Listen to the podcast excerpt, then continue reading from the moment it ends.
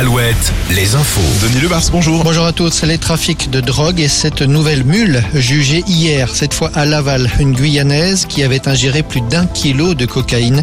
Elle devait être livrée, cette drogue, à Brest et sa voiture, conduite par un chauffeur qu'elle dit ne pas connaître, avait été arrêtée par les douanes le 23 mai dernier au péage de la Gravelle, près de Laval. Un an de prison pour elle et 20 mois pour lui.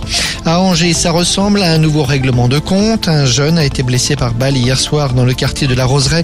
Un ado de 17 ans, deux coups de feu ont été entendus.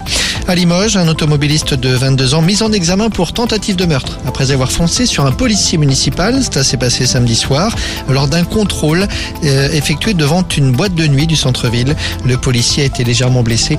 L'automobiliste connu des services de police a été placé en détention provisoire.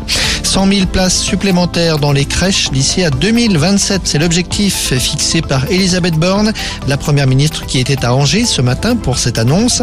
Cette visite de euh, Elisabeth Borne se poursuit ce midi à Laval pour parler emploi et recrutement.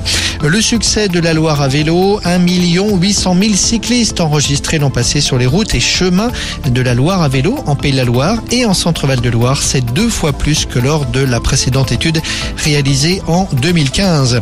Roland Garros, rarement les Français auront été balayés aussi rapidement. Ils ne sont plus que trois en lice. Ils jouent aujourd'hui et le troisième tour n'a pas encore été disputé. Et puis ce rappel, la déclaration de revenus sur Internet, c'est jusqu'à ce soir minuit pour les contribuables domiciliés dans les départements de 20 à 54. Retrouvez la météo avec les campings Chadotel. Des belles histoires de vacances, une histoire de famille.